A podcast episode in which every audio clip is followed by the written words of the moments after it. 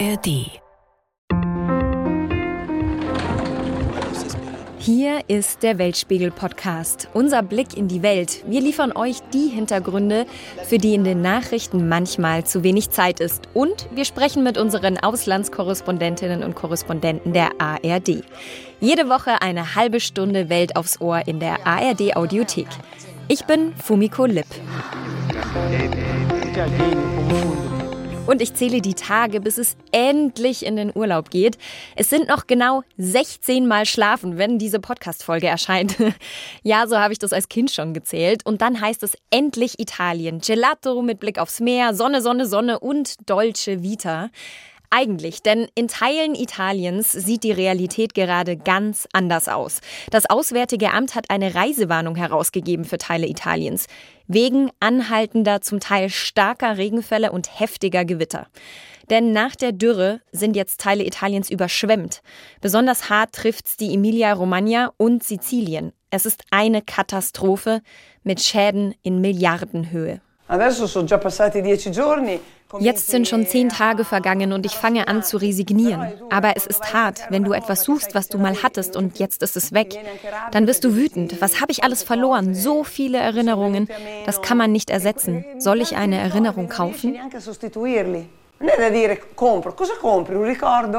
Das sagt Roberta Bombardini. Sie ist Inhaberin einer Gärtnerei in der Region Ravenna. Und unser ARD-Korrespondent für Italien, Rüdiger Kronthaler, der erzählt uns heute im Weltspiegel-Podcast, was er im Überschwemmungsgebiet erlebt hat. Und wir schauen von Europa nach Afrika, auf einen Kontinent, der die Wasserkrise schon viel, viel länger spürt. ARD-Korrespondentin Caroline Imlau lebt in Nairobi und berichtet über, ja, diese Spirale zwischen Dürre und Überschwemmungen.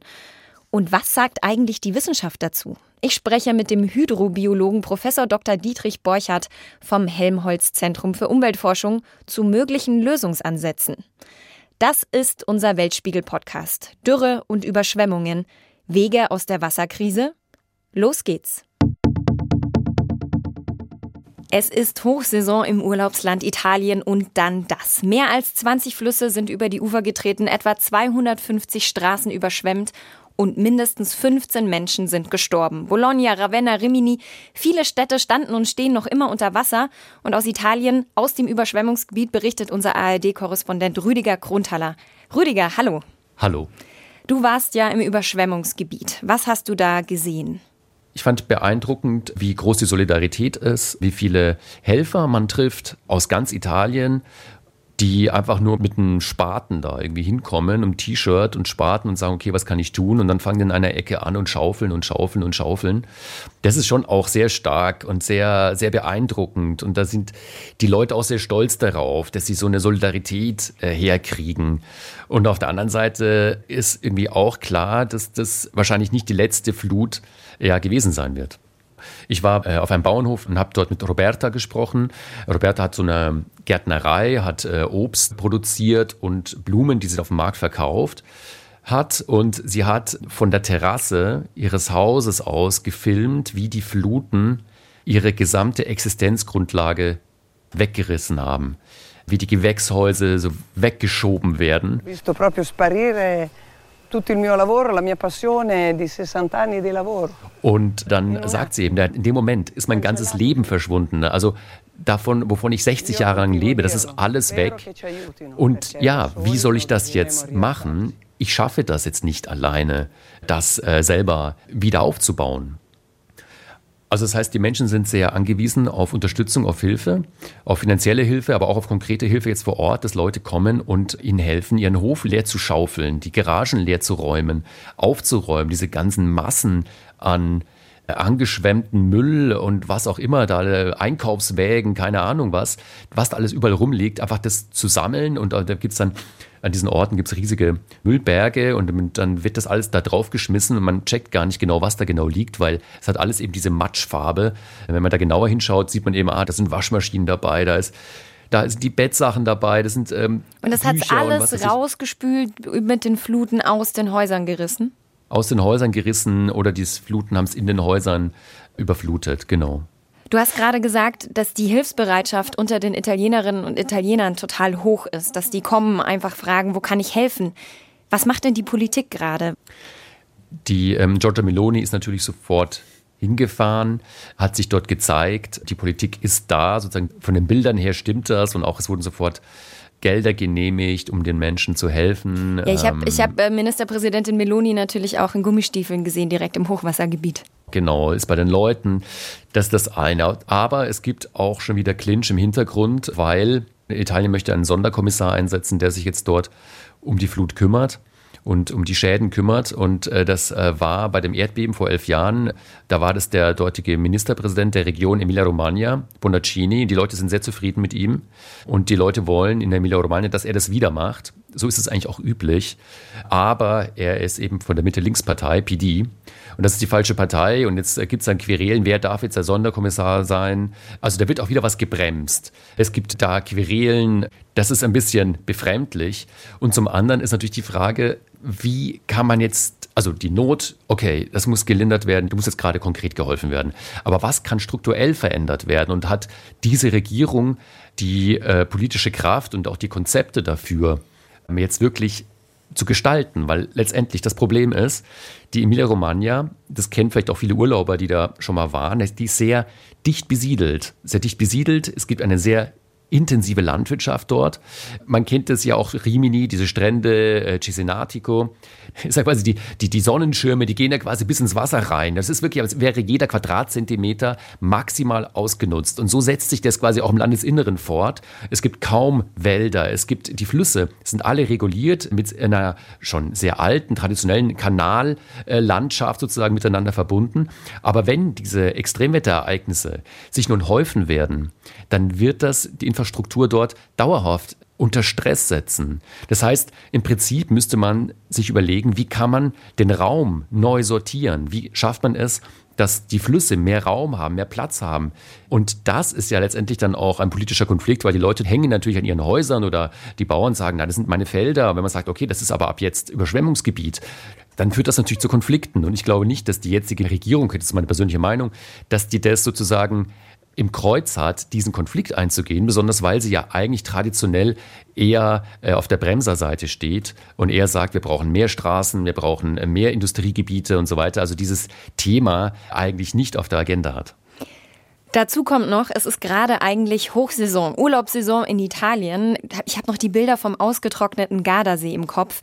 Und jetzt diese Bilder, auch wie du sagst, Rimini, Cesinatico, das sind ja alles Orte, wo auch gerne ähm, deutsche Urlauberinnen und Urlauber hinfahren, um im Meer zu baden. Wie beeinflusst denn jetzt diese, ja, diese Klimakatastrophe den Tourismus? Also ich habe gehört, dass es sehr viele Stornierungen gab. Jetzt beginnt ja gerade die Saison. Und auch Italiener, die storniert haben, aber auch aus dem Ausland. Das Problem ist gerade, dass in der Region da bei Ravenna, da wo die schlimmsten Überflutungen waren, dass dort Bakterien nachgewiesen wurden, dass man eben Sorge hat, dass man nicht baden darf. Also das beeinflusst den Tourismus dort in der Gegend massiv. Okay, heißt, die Italienerinnen und Italiener merken gerade am Tourismus und an den Stornierungen, dass die Klimakrise oder diese Wasserkrise sich bei ihnen bemerkbar macht. Aber wie ist denn generell so das Bewusstsein der Italienerinnen und Italiener, wenn es um den Klimawandel geht? So ein bisschen zweigeteilt. Auf der einen Seite hat man das Gefühl, man ist irgendwie noch so ein bisschen in den 90er Jahren, es hat sich kaum etwas getan. Und auf der anderen Seite gibt es eine sehr wütende Protestbewegung, gerade unter jungen Leuten. Also auch die letzte Generation in Italien, es hat einen großen Zulauf und die machen immer wieder Protestaktionen, aber sie werden auch sehr stark äh, an den Rand gedrängt. Während in Italien das noch, wie du sagst, Rüdiger, so ein paar Menschen noch in den 90ern stecken im Kopf, aber auch natürlich sich schon einfach andere Leute auf die Straße gehen gegen den Klimawandel, ist es für die Menschen in Afrika total konkret. Es geht ganz oft um die Existenz dort, weil diese Extreme zwischen Dürre und Überschwemmungen gibt es auf unserem Nachbarkontinent schon länger. Und da sitzt unsere ARD-Korrespondentin Caroline Imlau in Nairobi und berichtet über Afrika. Und wir holen sie jetzt mal zu uns. Hallo Caroline. Ja, hallo in die Runde. Hallo Fumiko, hallo Rüdiger. In deinem Berichtsgebiet, da sind es ja 39 Länder. Es ist wahnsinnig divers. Aber kannst du uns mal so einen Überblick geben? Wie ist denn so die Situation? Ja, im Moment ist die Dimension einfach sowieso eine völlig andere als in Italien oder eben im letzten Jahr in Deutschland. Alleine 450.000 Menschen sind in Somalia betroffen. Da ist der Shabelle-Fluss über die Ufer getreten. Im, im Kongo gab es eine Wahnsinns äh, durch Starkregen und heftige Regenfälle in der ganzen Region. Gab es über 500 Tote. Da sind noch 1000 Menschen vermisst, nachdem eine Schlammlawine sie vielleicht in Teilen dann doch auch noch begraben hat. Im Nachbarland Ruanda gab es auch Erdrutsche. Also ich könnte leider eine ganze Weile so weitermachen. Und das Ganze ist natürlich nachdem, äh, du hast die Dürre ja schon angesprochen, ne, viele ähm, Regensaisons waren ausgeblieben, was für die Viehhirten, die jetzt vor allem am Horn von Afrika von der Dürre betroffen sind, das sind also dann Kenia im Norden und Somalia und Äthiopien, na, erst keinen Regen und dann Regen im Überfluss. Das bringt äh, natürlich nicht nur Überschwemmung, sondern schwemmt dann auch noch die letzten Tiere weg, die vielleicht die Dürre überlebt haben. Und vor allem nachhaltig ist dieser Starkregen ja auch nicht. Man muss davon ausgehen, dass es noch Jahre dauern würde, bis bei normalen Regenfällen die Zerstörung, die die Dürre angerichtet hat, sozusagen irgendwie auch nur wiederhergestellt werden könnte. Wobei für die Menschen, die von der Dürre so, so krass betroffen waren, ja, wenn das Vieh einmal tot ist, woher sollen die denn neues Vieh bekommen? Also das ist ja, Afrika hat da, glaube ich, eine ganz andere Dimension als Europa erreicht. Und äh, dazu kommt ja, Afrika ist eigentlich bei den Emittenten ganz unten dabei. Also nur mal so ein Beispiel. Somalia trägt ja nur 0,003 Prozent an den Treibhausgasen bei, die weltweit äh, das Klima so äh, verpesten. Und trotzdem leidet Somalia eben ganz krass an Dürre wie Überflutung.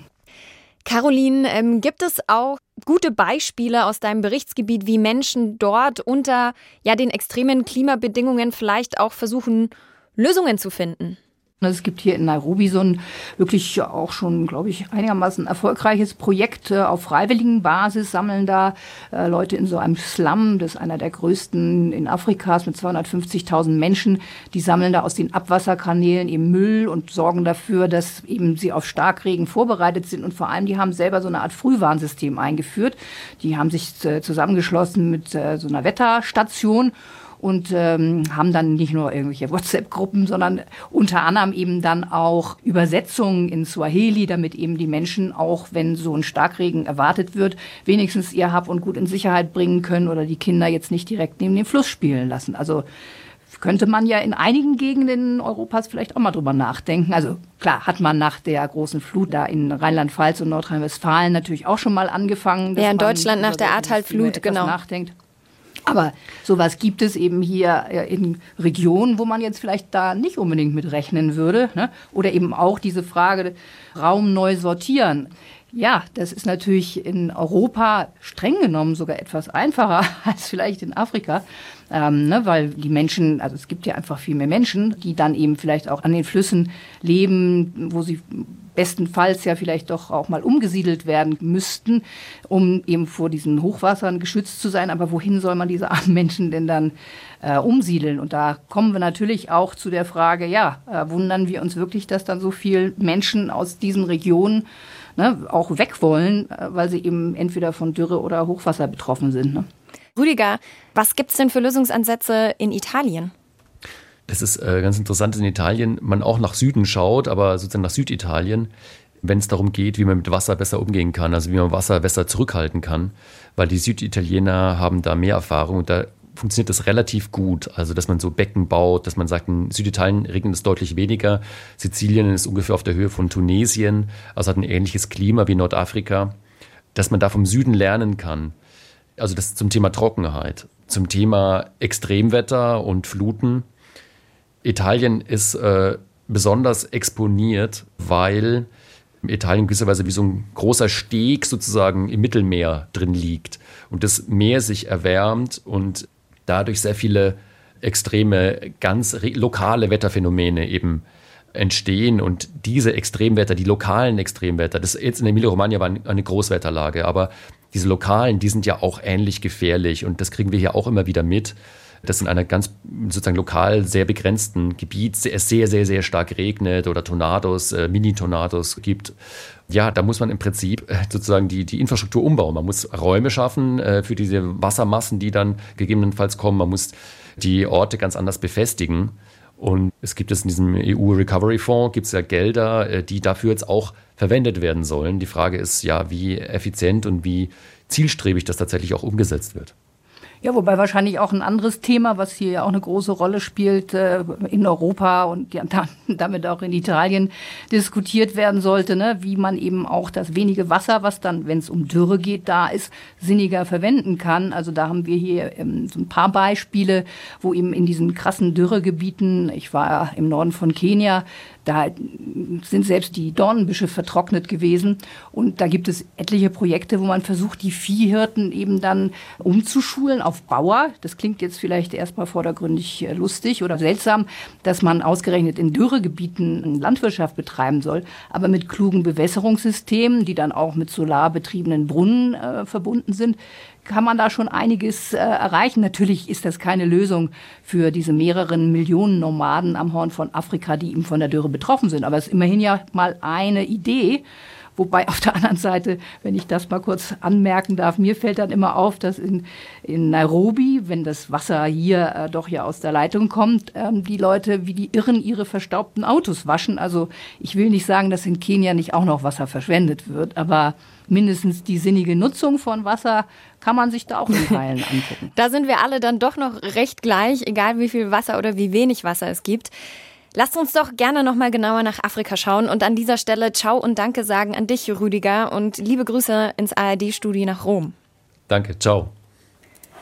Caroline, du hast ja gerade schon angefangen zu erzählen von so konstruktiven Ansätzen wie Umschulungen in Kenia. Hast du da noch vielleicht ja gute Beispiele gesehen? Ja, also ich meine, das eine Beispiel, was ich gerade schon so ein bisschen angerissen habe, das fand ich insofern auch ganz spannend, weil man ja über manche Sachen überhaupt gar nicht nachdenkt, dass jetzt ein Viehhirte erstmal gar nicht weiß, wie man überhaupt pflanzt. Also, dass man Spinat, ich sage jetzt mal, in der Wüste pflanzen kann, fand ich sowieso überraschend. Aber dass die erstmal lernen müssen, auch das Unkraut neben dem Spinat dann eben auch dem Spinat den Nährwert des Bodens entzieht etc. Also wie komplex das eigentlich ist, diese konstruktiven Ansätze dann auch so umzuwandeln, das habe ich da äh, sehr intensiv gesehen. Und da gibt es gibt auch Projekte, wo man versucht, also Viehhirten sind allgemein eben auch keine Fischer äh, und äh, manche der Dürregebiete liegen ja zum Beispiel am Turkana-See ähm, im Norden von Kenia, da bin ich gewesen. Da wurden dann Viehhirten, denen leider das Vieh verendet war, umgeschult auch zu Fischern. Auch das ist für die ja dann ganz neu. Und jetzt wüsste wahrscheinlich keiner von uns so einfach, wie man gerade auch in so einem See, der witzigerweise ja dann durch andere Ursachen eben auch Überschwemmungen erlitten hat, also auch durch tektonische Veränderungen in der Region, da ähm, gibt es eben die Problematik, dass die Netze dann eben sich auch in den ehemaligen Büschen verfangen, die jetzt vom Wasser überspült sind. Also das sind zarte kleine Ansätze, die man überall sehen kann, aber die, die langfristig das Einzige sind, was den Leuten bleibt, weil nur ein Frühwarnsystem für Wetterextreme, ne, das ist zwar schon mal besser, um Menschenleben zu retten, als kein Frühwarnsystem, aber das Schwierigste überhaupt ist ja, in welchen Regionen soll die Menschen leben? Nehmen wir mal Somalia auch, ne? Wenn es da so Projekte gibt, dass Flüchtlinge, Dürreflüchtlinge, die sich als Beispiel rund um bei Doha, da ist ein großes Flüchtlingscamp, ansiedeln, ja, da muss man eben auch gucken, wie kann man denen dann vielleicht auch Landwirtschaft beibringen, die irgendwie funktioniert und, und sind die dann im richtigen Gebiet? Also geht bestimmt mittelfristig auch um Umsiedlung, aber eben in Gebieten, die oft so arm sind, dass man da schon auch Hilfe von außen braucht. Klimakrisen, Wasserkrisen hängen ja global zusammen. Wie nehmen denn die Menschen in Afrika wahr, dass die Situation sich in Europa gerade auch zuspitzt, dass wir auch Überschwemmungen haben, Tote? Ist es was, was auch in Afrika gesehen wird?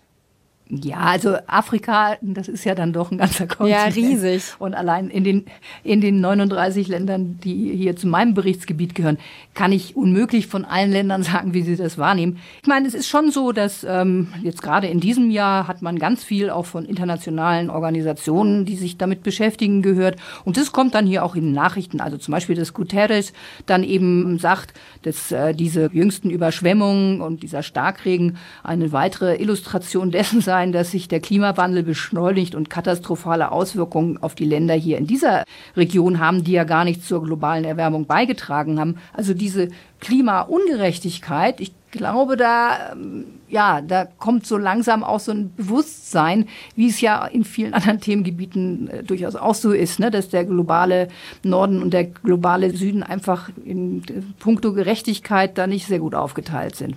Dann danke nach Nairobi, danke an unsere ARD-Korrespondentin Caroline Imlau. Ja, und euch einen schönen Gruß aus Nairobi, liebe Fumiko. Diese Klimakrise in Afrika, in Europa, in der Welt, die bedeutet eben auch eine Wasserkrise. Extreme in beide Richtungen, Dürren und Überschwemmungen. Aber wie können wir damit besser umgehen und was können oder auch müssen wir auch in Deutschland verändern? Das weiß Professor Dr. Dietrich Borchardt vom Helmholtz Zentrum für Umweltforschung. Hallo, Herr Borchardt. Hallo und guten Morgen. Sie sind ja Hydrobiologe, also quasi ein Wasserforscher. Wie kann ich mir denn Ihren Job vorstellen? Ja, ich bin ein Hydrobiologe, befasse mich also mit dem Süßwasser und dem Leben da drin. Aber zum Süßwasser gehört eben auch die Wassermenge und die Wasserqualität. Also wir befassen uns auch als Hydrobiologen letztlich mit dem Wasserkreislauf. Wir haben in dieser Weltspiegelfolge schon nach Italien geschaut, zu der Dürre und dann den Überschwemmungen. Wir haben nach Afrika geschaut. Sie jetzt als Wissenschaftler, als Hydrobiologe, wie blicken Sie denn jetzt auf die Nachrichten, vor allem jetzt gerade aus Italien?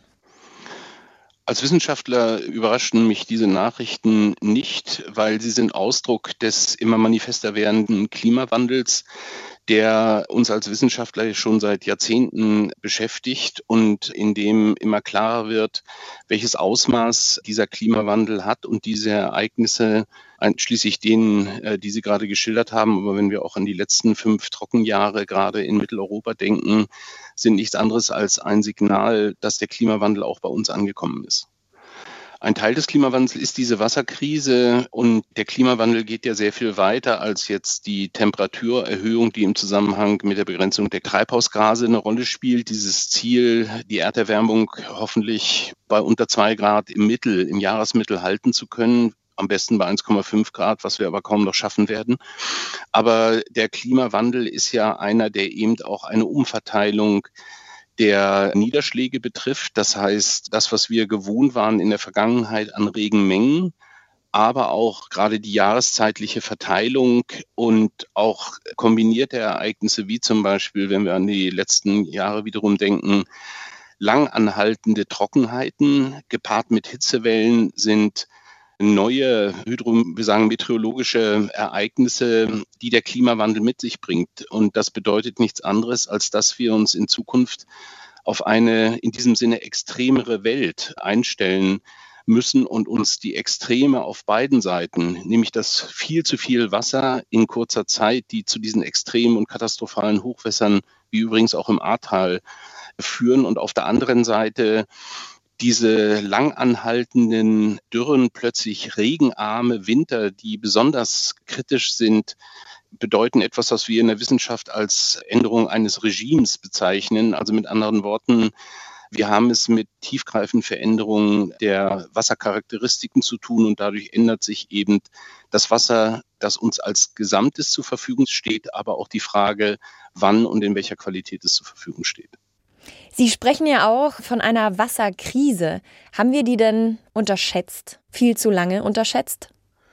Ja, wir haben sie unterschätzt äh, als Gesellschaft und auch politisch. Ich denke weniger in der Wissenschaft. Mit der Klimadiskussion ist das Thema in der Wissenschaft mindestens schon, ja, lässt sich seit Jahrzehnten angekommen.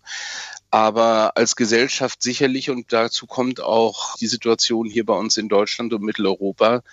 Wir leben oder haben bisher in einem wasserreich und leben auch weiterhin in einem wasserreichen Land.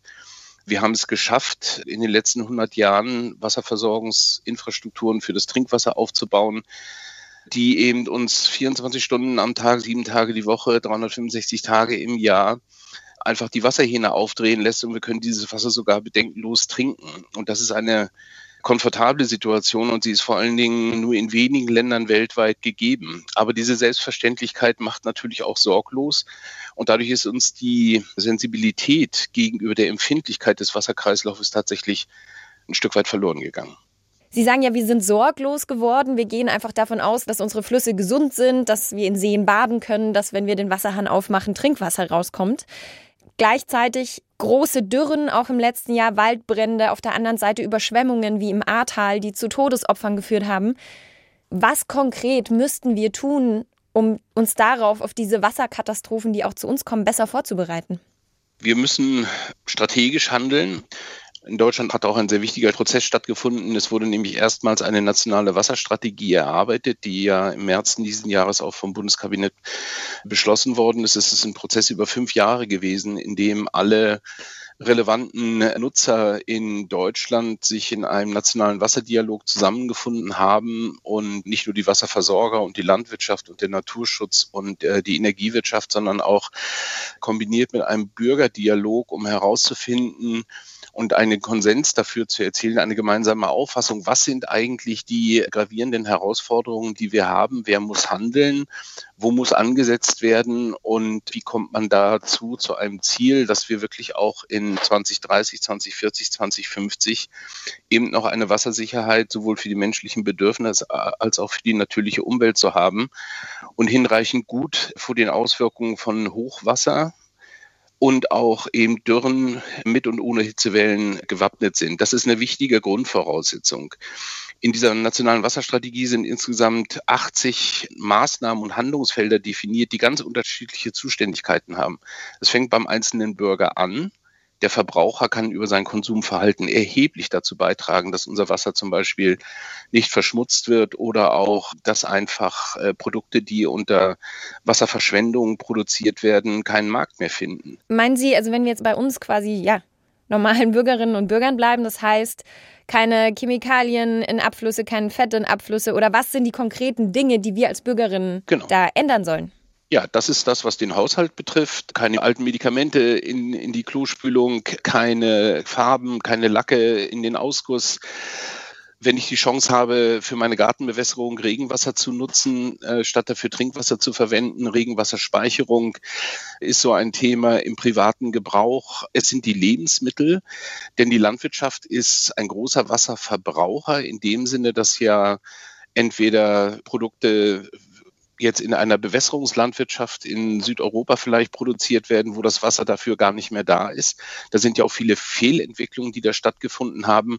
Und ich kann mich natürlich fragen, ob ich im Dezember Erdbeeren essen muss, die aus Gegenden stammen, wo das Wasserdargebot das nicht erlaubt, um nur ein Beispiel zu nennen. Also mit anderen Worten, und das geht übrigens weiter. Ich meine, es ist kein Konsumgut, sei es Kleidung, sei es ein Auto, sei es Lebensmittel, wird unter Wasserverbrauch produziert.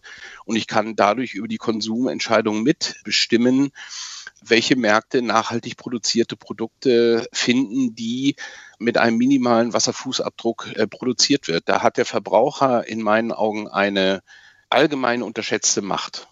Herr Borchert, wie weiß ich das denn als Verbraucher? Wie kann ich denn, wenn ich jetzt im Supermarkt stehe, einfach, wie kann mir da geholfen werden bei der Entscheidung, was kaufe ich, wenn ich an das Wasser denken möchte?